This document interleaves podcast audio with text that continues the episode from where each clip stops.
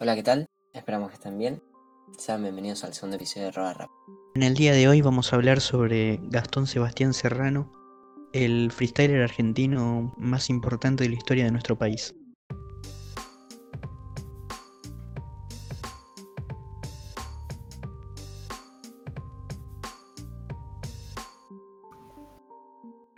La historia comienza a los 13, cuando de toque empieza a escuchar rap estadounidense.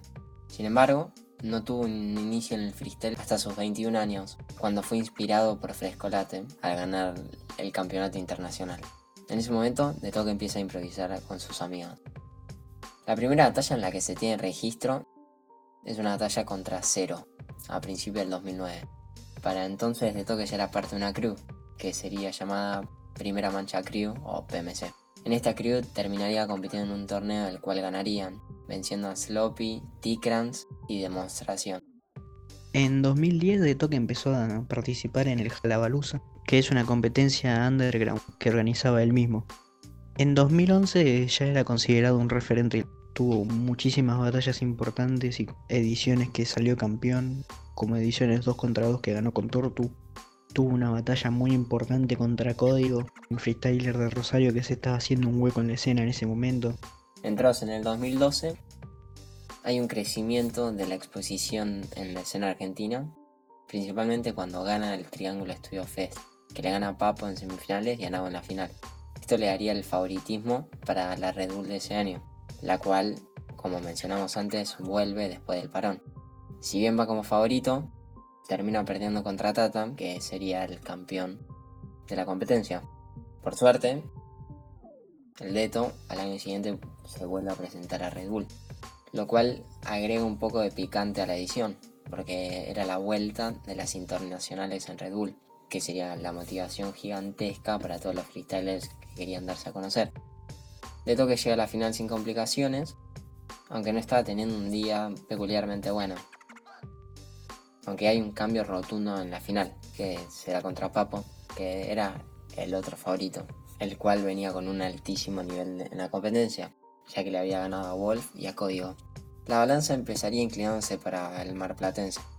Sin embargo, de toque encuentra la manera en el segundo minuto de nivelarla a través de respuestas contundentes. Alcanzó una réplica con una rima que sigue siendo recordada por todos nosotros años después. Y vez sarcástico. Tiene un cuchillo, pero no hace nada porque es de plástico. En esto puede ser algo letal. Mi cuchillo es de plástico, pero este globo lo pincho igual. Luego de la réplica, de toque se coronará campeón de Argentina. A finales de ese año se celebra la final internacional de Red Bull, la cual iba a ser en Argentina. Esto le daba de toque una gran ventaja porque iba a ser el local. En primera ronda de toque logra ganarle al boliviano Seca y luego se enfrenta contra Stigma en la batalla de la internacional con más tensión que hubo, que sigue siendo polémica a día de hoy. Fue una batalla llena de distintos picos y momentos fuertes para cada uno. De toque hace un primer minuto bueno, pero lo único destacable al final de su ronda fue dejar el micrófono en el suelo.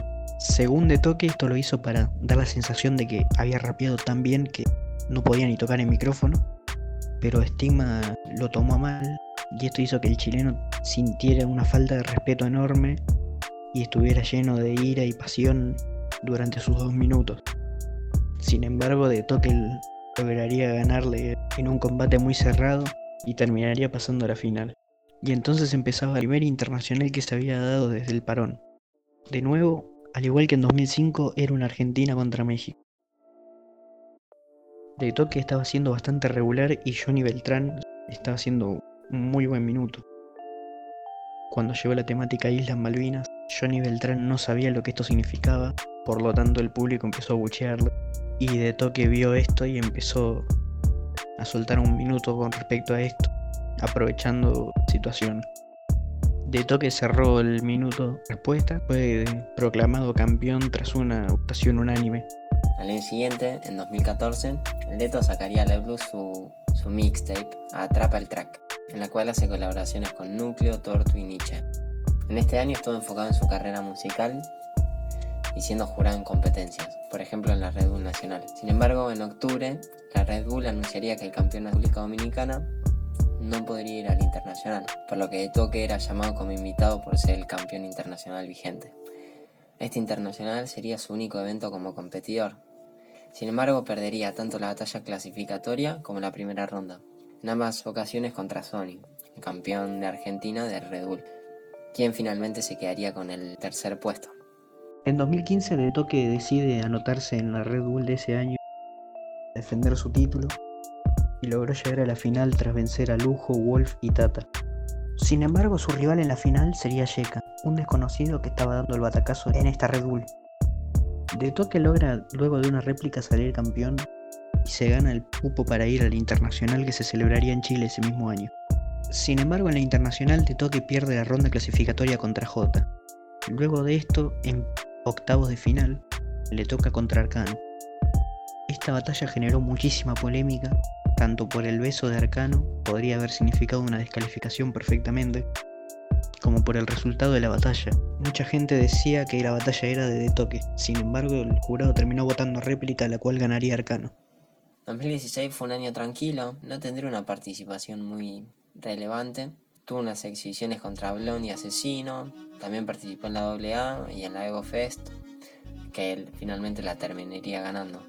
2017 estaría de organizador en la Ego Fest, aunque a fin de año se presentaría en la final del quinto escalón, que terminaría ganando después de ganarle a Tiago, Sony, MP, MKS y a Woz en la final. Tras ganarle a Woz en la final del quinto escalón, ambos fueron junto con Acru representantes en el Mundial 3 vs 3, sin embargo perdieron en primera ronda contra el equipo mexicano compuesto por Asesino, Johnny Beltrán y Dominic. También logró ser campeón de Juventud Urbana venciendo a Clan en la final. Por último, este año también entraría en la lista de FMS Argentina. Esta liga logra de toque finalizarla en el quinto puesto con 14 puntos. 2019 terminaría siendo un año pagado para el MC de Zona Sur, donde solo destaca su campeonato en Juventud Urbana, participación en la segunda temporada de FMS, donde quedó en sexto lugar, con nuevamente 14 puntos.